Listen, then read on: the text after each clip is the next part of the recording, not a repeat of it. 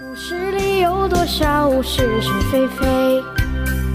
故事里有多少非非是是？《侍卫官杂记》，作者宋乔，由事了播讲。故事里的事，说不是就不是，是也不是。故事里的事，说是就是。陈诚这个人呢，就是喜欢自吹自擂。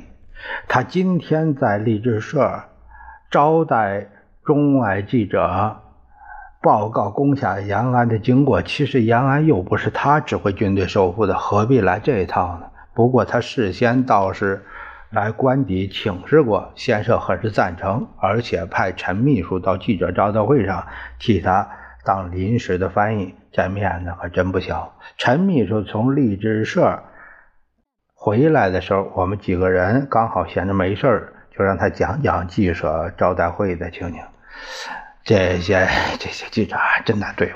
陈秘书掏出手绢擦擦脸上的汗，他们问问题毫不客气，简直像拷问犯人呢。那陈诚应付还好吧？老杨问。马马虎虎。你们猜他答应新闻记者什么东西没有？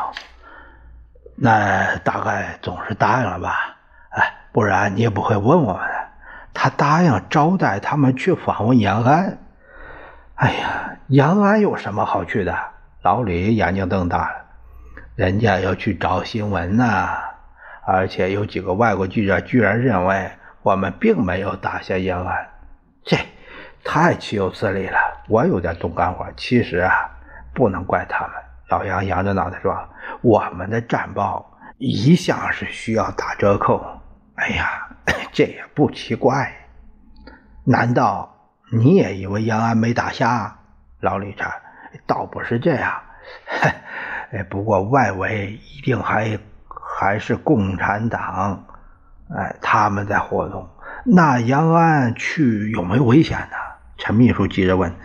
这话两说了。老杨耸耸肩：“你大秘何必这样关心呢？反正你在南京好危险。”可是陈诚要我带着这帮记者一道去，哎呀，陈秘书愁眉不展。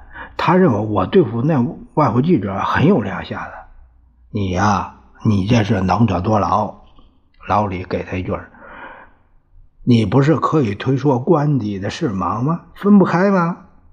可是陈诚电话请示先生了，先生说是我可以去。嗯。那就没办法了，我们三个人都这样说。他两手抱着头，很痛苦的样子。大明啊，你呀也别别这这这么紧紧紧张。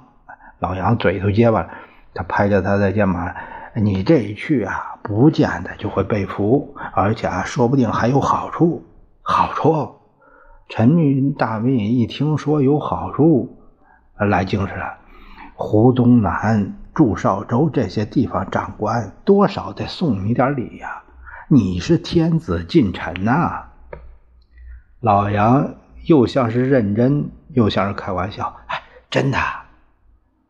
陈秘书的眼睛有点发亮。故事里的事，说不是就不是，是也。